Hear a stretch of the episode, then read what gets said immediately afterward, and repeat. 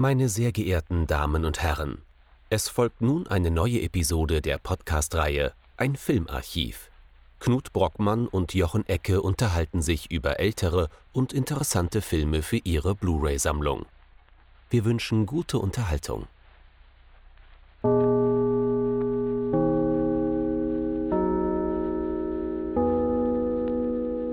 Hallo Knut. Hallo Jochen und hallo liebe Zuhörerinnen und Zuhörer zu einer weiteren Folge unseres Filmarchivs.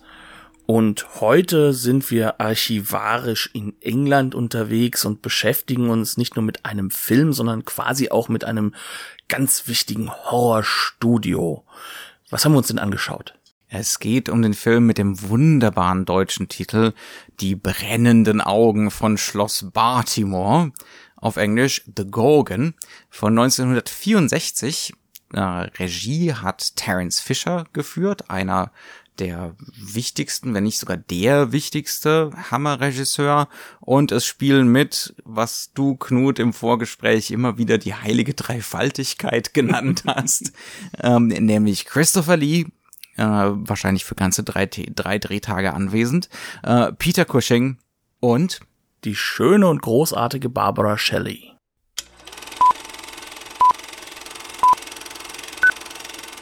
The Gorgon oder brennende Augen auf irgendwelchen Schlossen mit ganz komischen Na Schlössern mit ganz komischen Namen, weil Baltimore liegt ja gar nicht in Deutschland.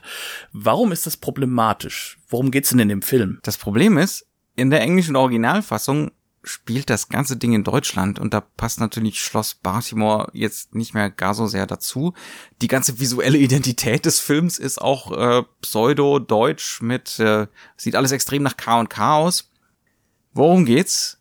Ein Monstrum geht um im kleinen Dörfchen mit dem unglaublich plausiblen pseudo-deutschen Namen Wanndorf.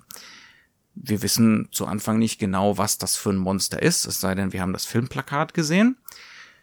Auf jeden Fall ist schon ein junges Paar diesem Monster zu Opfer gefallen, ein Künstler und seine schwangere Muse. Beide werden, beziehungsweise sie zumindest, wird eingeliefert, äh, vollkommen versteinert. Davon darf natürlich der Rest der Bevölkerung nichts mitbekommen.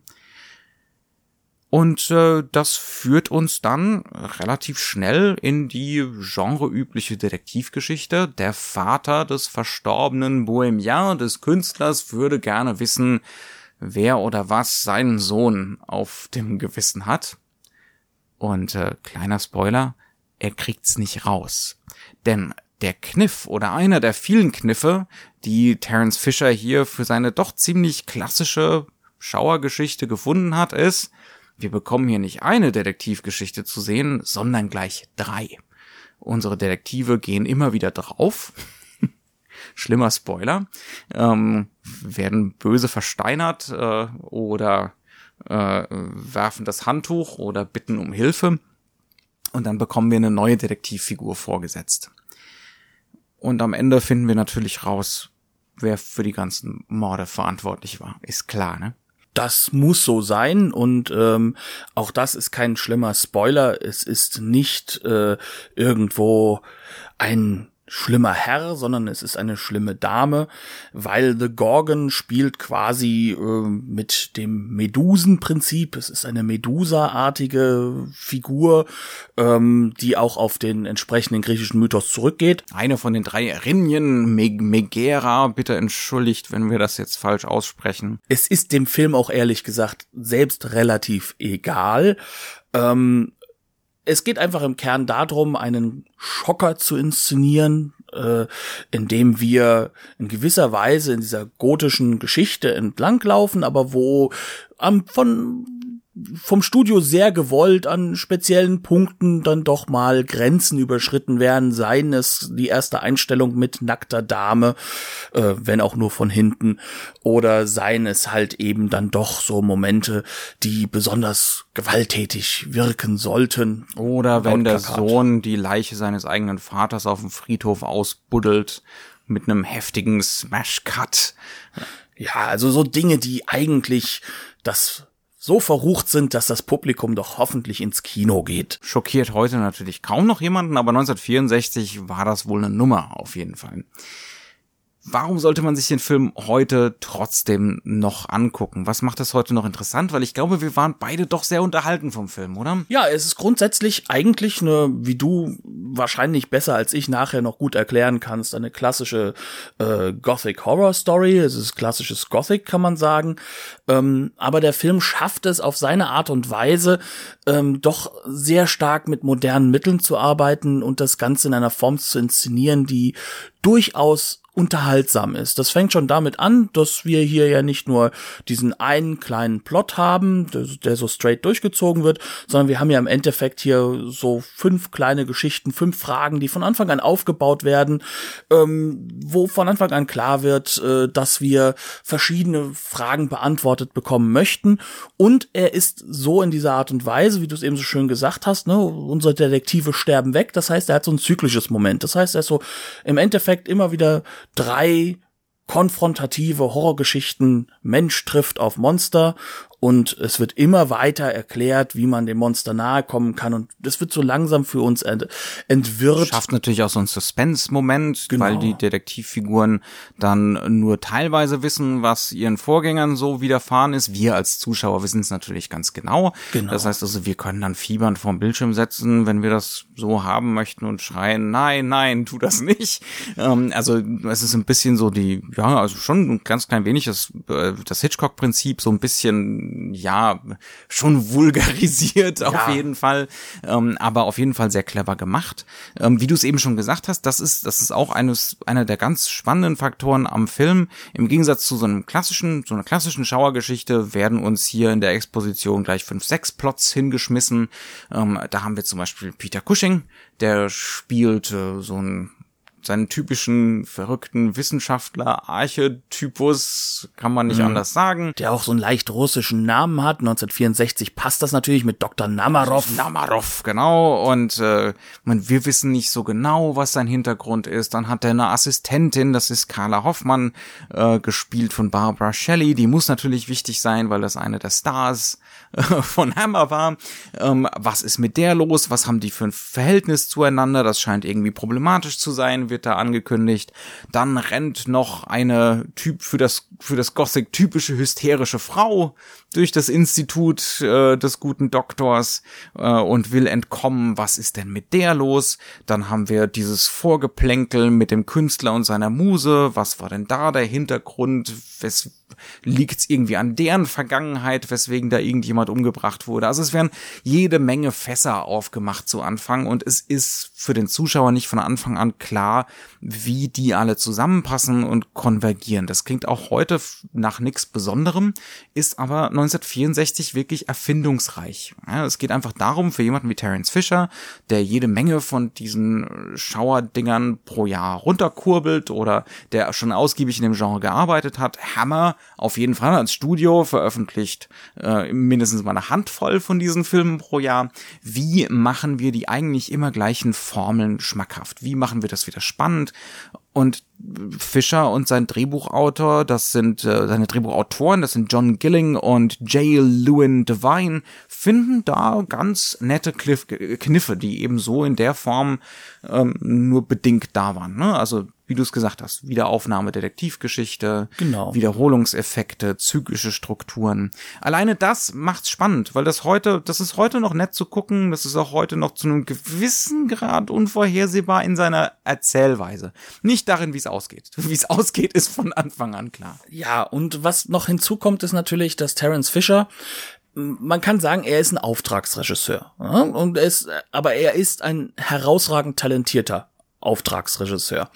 Und wir haben es hier mit dem Studio Hammer zu tun, das haben wir ja schon jetzt mehrfach erwähnt vom Namen her, das eine sehr, sehr wichtige Rolle im Horrorfilm gerade in den 60er Jahren einnimmt. Also ähm, was wir sagen können, ist so, so ein bisschen, Terence Fisher ist in England so eine Art äh, ja Gegenpol zu dem zum Beispiel was in Italien entsteht mit einem Mario Bava.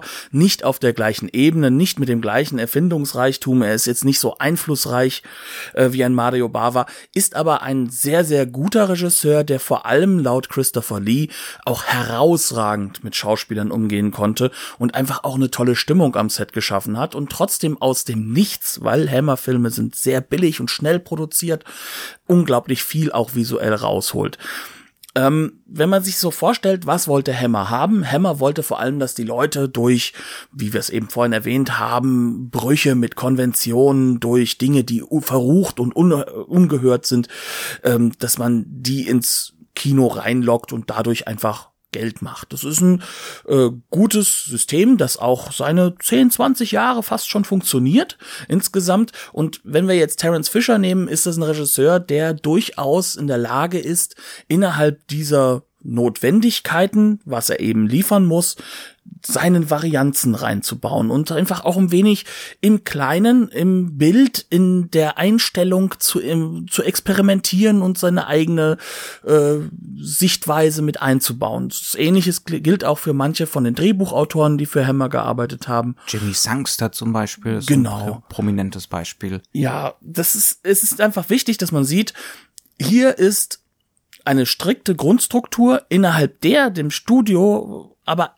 schnurzpiep egal ist, was man dann im Detail macht. Hauptsache, es werden halt die Grundvoraussetzungen, mache billig, baue diese und jene Aspekte ein, bring mir diese und jene Stars zusammen auf die Leinwand. Schauwerte, Provokationen, später nackte Haut. Genau, wenn das drin ist, dann mach, was du willst. Hauptsache, wir kriegen am Ende ein Produkt, mit dem wir die Leute ins Kino bekommen und mit dem wir Geld verdienen können. Und so blöd das klingt, das ist befreiend. Und gerade für einen Regisseur wie Terence Fisher merkt man das. Und in diesem Film merkt man das besonders immer dann, wenn er seine Setpieces hat, wenn er an den besonderen Ort kommt, dort, wo er, wo ihm Dinge wichtig sind, wo er aus seiner Routine ausbrechen kann und dann doch ähm, sein Framing ordentlich setzen muss, wo er mit in der, innerhalb der Kamera durch einfach nur Licht und Kamera effektiv ähm, Momente inszeniert, Effekte einbaut. Also er geht so gut wie nur wenige tatsächlich mit dem extrem begrenzten Budget um. Und das, das merkt man wahnsinnig. Die meisten Szenen in dem Film sind high-key ausgeleuchtet, relativ flach, effizient, schnell. Ja, also dass man nicht großartig umleuchten muss, wenn man eine neue Einstellung setzt oder so, geht rucki zucki. Das schafft aber einen wahnsinnigen Kontrast zu den paar Szenen, wie du es gesagt hast, zu den Set Pieces. Sobald wir dann mal äh, im, im, in der Schauerburg sind, ähm, dann haben wir plötzlich Low-Key-Licht, gibt's plötzlich ganz präzise gesetzte Spots, äh, gibt's plötzlich äh, psychologisierende Lichteffekte, ganz präzise gesetzte Kamera und solche Sachen. Ähm, das hat dann auch wirklich einen Effekt, weil der Kontrast da ist zu den vorhergehenden Szenen. Das heißt also, der Mann weiß ganz genau, ne, wie er mit seinem Budget umzugehen hat und wo er die Kohle reinsteckt und wo nicht.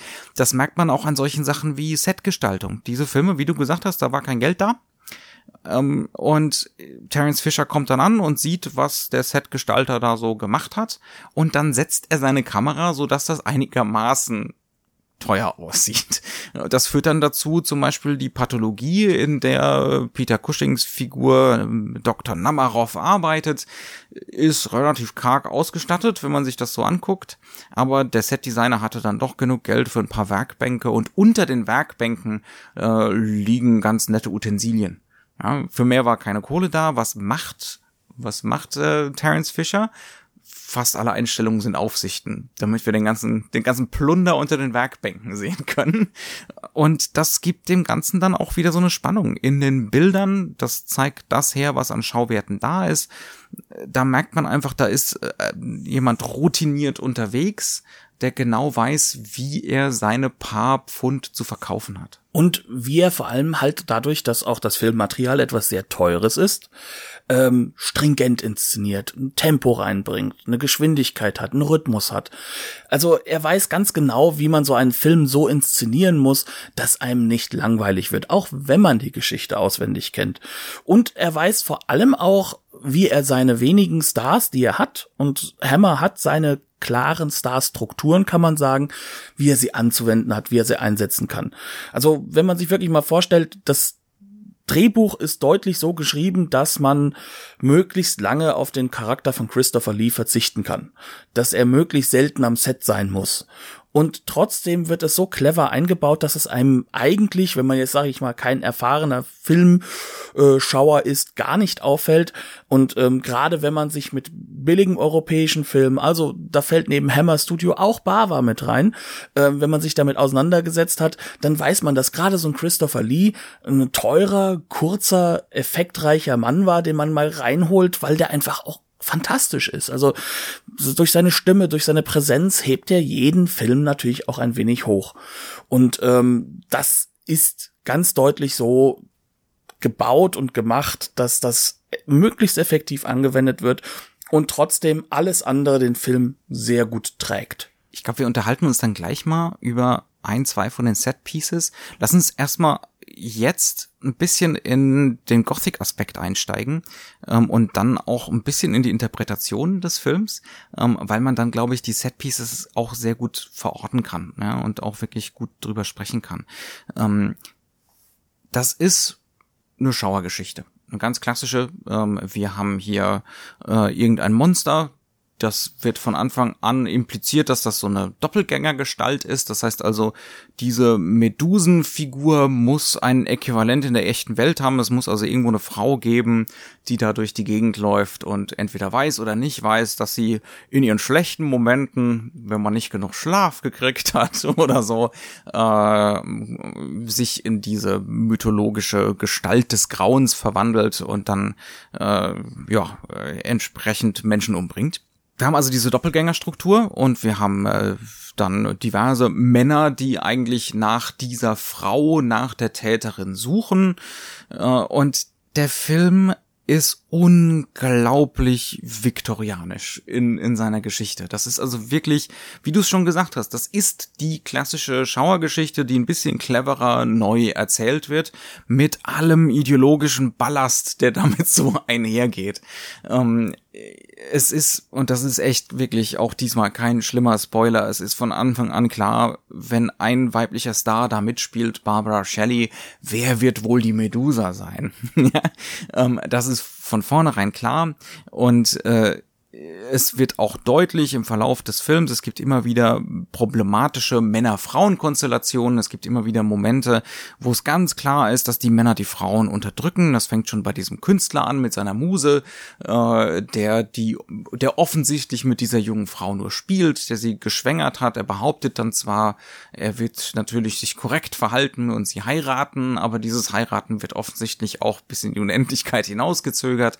Und dann haben wir so eine, so eine Eskalation Peter Cushings, die Figur Peter Cushings, äh, das Verhältnis dieser Figur zu, zur Figur von Barbara Shelley ist, äh, ist noch wesentlich problematischer, weil Cushings Figur natürlich weiß, was bei Barbara Shelley los ist. Ähm, und dementsprechend erpresst er sie, behält er sie bei sich, weil er natürlich auch äh, etwas mehr gerne hätte ähm, als nur dieses Verhältnis Chef und Angestellte oder Assistentin. Und äh, das führt natürlich am Ende dazu, das Monster muss sterben. Ja, also die der problematische Anteil am weiblichen, also wenn die Frau sich dann mal aufregt drüber, dass sie unter, unterdrückt wird, dass schlimme Sachen mit ihr passieren, dass sie eigentlich nur Opfer der Männer ist. Äh, und wenn sich das dann irgendwie, das kann sich natürlich nur monströs äußern, ist natürlich vollkommen klar, wir verstehen uns. Und am Ende muss das Monster natürlich sterben. Das ist, das ist vollkommen klar. Also äh, das Idealbild des Films ist nicht eines, wo man irgendwie äh, auf, auf Augenhöhe ne, Männer und Frauen miteinander kommunizieren, sondern das Idealbild ist, dann lieber ganz ohne Frauen. Das ist so die Idee. Und das ist unglaublich viktorianisch. Es ist auch unglaublich viktorianisch, wer das Monster am Ende töten darf. Nämlich der einzige im Film, der nicht persönlich mit ihr involviert ist, der quasi asexuell ist. Das ist die, das ist die Christopher Lee Figur. Das ist so eine Sherlock Holmes artige Figur letzten Endes. Äh, alle anderen kommen da nicht zum Zug. Das, das Töten ist natürlich auch, und das ist jetzt gar keine freudianische Lesart, das ist einfach fast fast äh, eindeutig so auf dem Bildschirm zu sehen. Das ist nicht nur ein Umbringen, das ist eine Penetration. Das ist was Sexuelles. Völlig ohne jeden Zweifel. Ähm, also ideologisch auf jeden Fall ein problematischer Film. Auf der anderen Seite ist er sich dessen aber auch teilweise irgendwo bewusst. Und das ist ja das, was es so ein bisschen spannend macht. Also auf der einen Seite nie zu vergessen, Terence Fisher als Regisseur der nimmt uns als Zuschauer mit an Bord. Der sagt uns auch hier, wir wissen nur alle, was da hier passiert. Ne? Und das ist so so eine gewisse Ironie ohne Brechen. Also das ist das ist so ein ähm, fast schon kumpelhaftes nebendran stehen hier, natsch, natsch, hier, wir machen jetzt mal was richtig Ungehöriges, ne? Aber auf der anderen Seite ist es halt auch so, dass es immer wieder Momente gibt, in denen dieser Film glasklar zu wissen scheint, dass das ganz problematisch ist, was er hier gerade tut. Dass im Endeffekt die Frauengestalt das Opfer ist und nicht eben der Täter. Dass eben im Endeffekt Namarov und all diese anderen Herren äh, im Kern ja auch deswegen sterben, weil sie sich in sie verlieben. Also sie macht da ja gar nicht viel dran. Und Macht ausüben über sie. Dann, Definitiv. Ja. Sie darf, sie darf da sein, sie darf hübsch sein, sie darf ähm, helfen helfen und Botengänge erledigen, andere Figuren ausfragen für Cushing und genau. dabei ihren Charme spielen lassen, solche Geschichten. Das darf sie alles, ähm, aber sie darf bitteschön nix für sich selbst entscheiden. Und, und, das weiß der Film, da hast du vollkommen recht. Und man hat so aber auch ein bisschen gleichzeitig das Gefühl, dass auch ähm, natürlich was in dem durchaus problematischen, weil eigentlich nicht wirklich vorhandenen Wissenschaftsverhältnis, was dieser Film da hat, ähm, dass wir es ja auch hier mit so einer so, so einer Situation zu tun haben. Äh, sie durchaus nicht als unclever dargestellt, das darf man nicht vergessen, ist eine am Ende des Tages neben ihren Botengängen eine Pflegerin, während sich die Herren der, der Schöpfung durch die Bank weg die Professoren und Doktortitel nur gegenseitig so um die Ohren hauen. Also man hat so das Gefühl, man hätte es im Endeffekt mit einem kompletten Lehrstuhl gegen eine arme Frau zu tun. Und das ist auch so eine Situation, an der man dann auch schon irgendwo merkt, dass der Film sich dessen schon bewusst ist, was da passiert. Aber sich nicht traut, am Ende des Tages mit dieser Situation zu brechen und zu einer Patriarchatskritik zu werden. Das tut er keinen Moment eigentlich, ja, sondern so, so ein kleines an. Na, vielleicht macht das ein kleines bisschen. Also der Künstler muss am Anfang sterben, der der seine Muse ausge, ausgenutzt hat, die Künstlerin natürlich auch, weil was unmoralisches gemacht hat, ist klar. Ja, die klassische viktorianische Logik.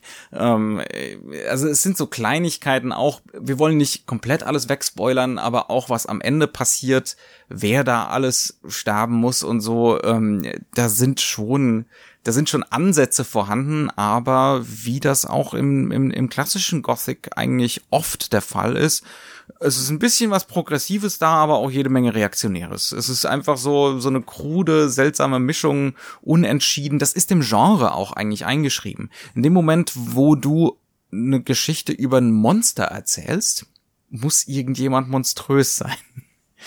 Und das Monster muss am Ende, solange wir nicht das Ganze unterwandern wie in Frankenstein oder so, das Monster muss am Ende auch weg. Ja. Ja. Ähm, und ist auch wirklich ein Monster. Also das ist eine Problematik einfach der, der Genrestruktur an sich und der Film hat dafür auch keine Lösung und auch nicht wirklich eine Haltung. Man ertastet sich ein bisschen zu sowas hin.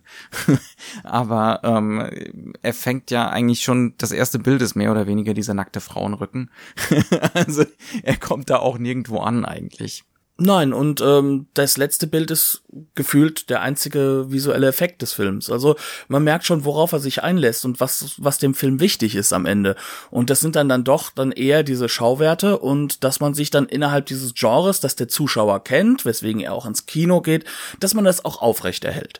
Und ähm, da ist halt auch wirklich so dieser Punkt drin, an dem man dann sagen kann, weswegen unglaublich viele Hammer-Filme dann auch total langweilig werden und total beliebig und äh, ähm, man wirklich merkt, dass es dann nun mal so schnell runtergedreht.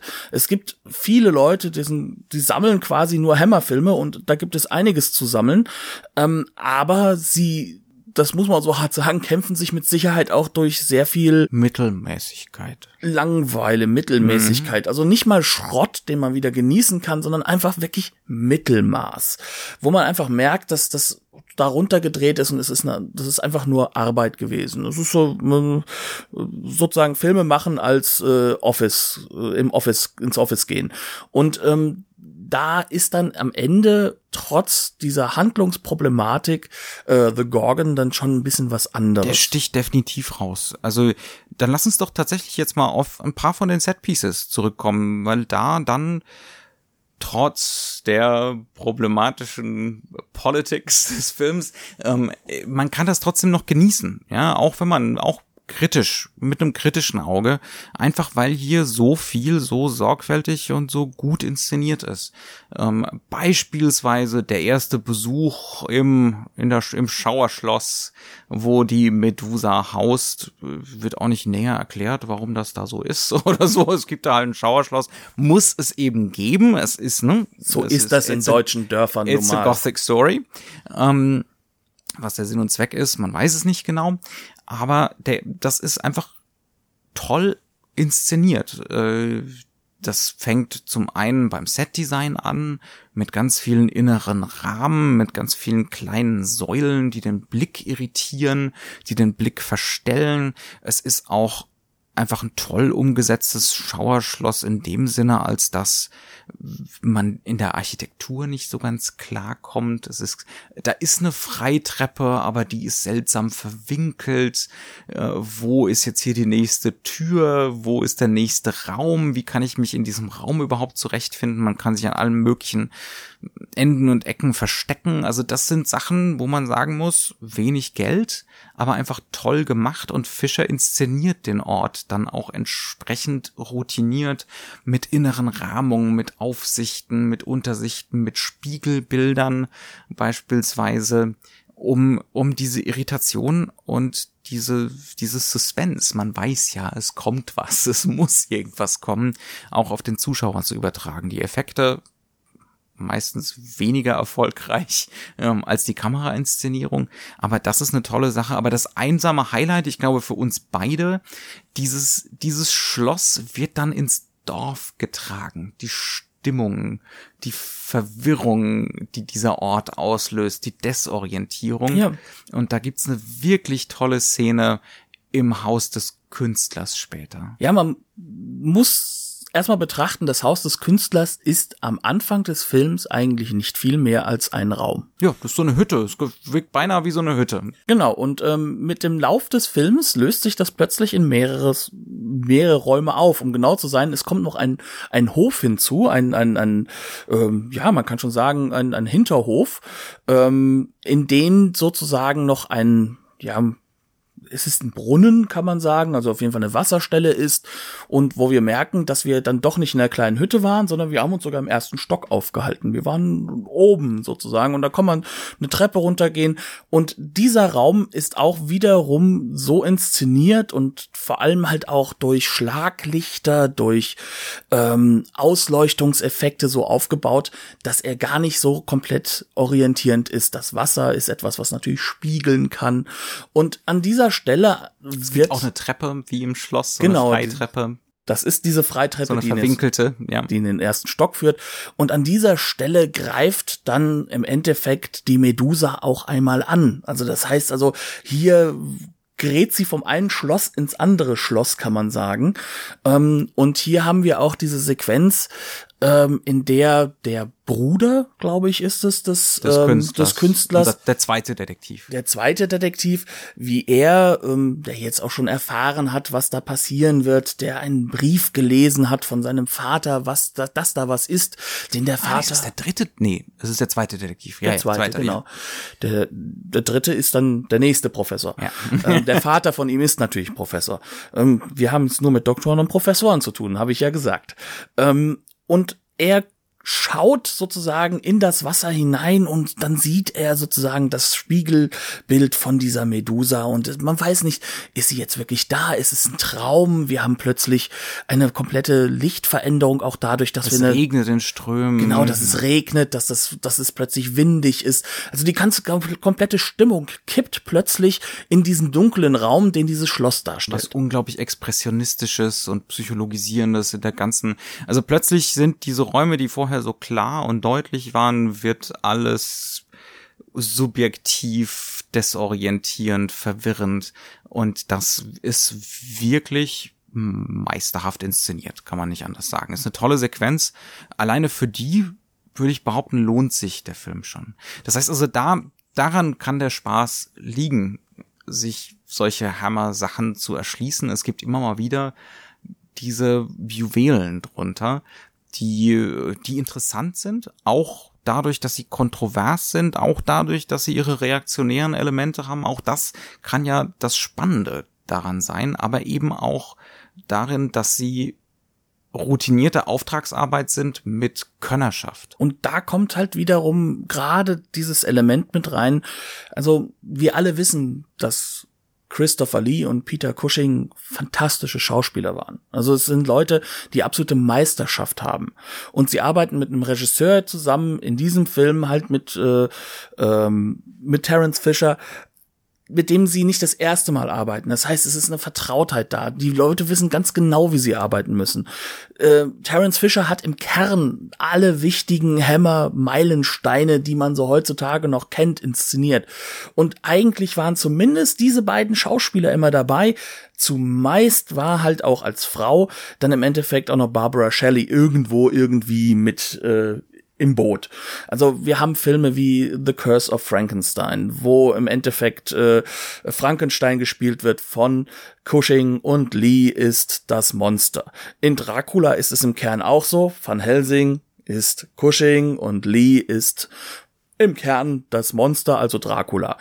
Und ähm, auch ein Film, der mir persönlich unglaublich am Herzen liegt, weil der mich als Kind auch unglaublich geschockt hat. Äh, the Hound of the Baskervilles.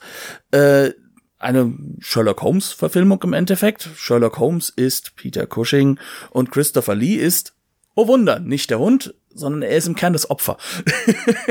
also wir haben hier äh, trotzdem immer wieder diese drei Leute mindestens dabei, häufig noch eben jemanden wie Barbara Shelley an der Seite und noch ein paar richtig andere tolle Schauspieler. Das heißt, diese Routine ist halt auch dadurch da, dass die Leute gemeinsam arbeiten. Und bei The Gorgon bemerkt man, das ist ein Spätwerk und da muss dann halt einfach ein, ein Christopher Lee auch nur kurz ans Set kommen, weil das ist halt eben same procedure as every year, aber es ist gleichzeitig auch, wir verstehen uns. Wir verstehen uns absolut.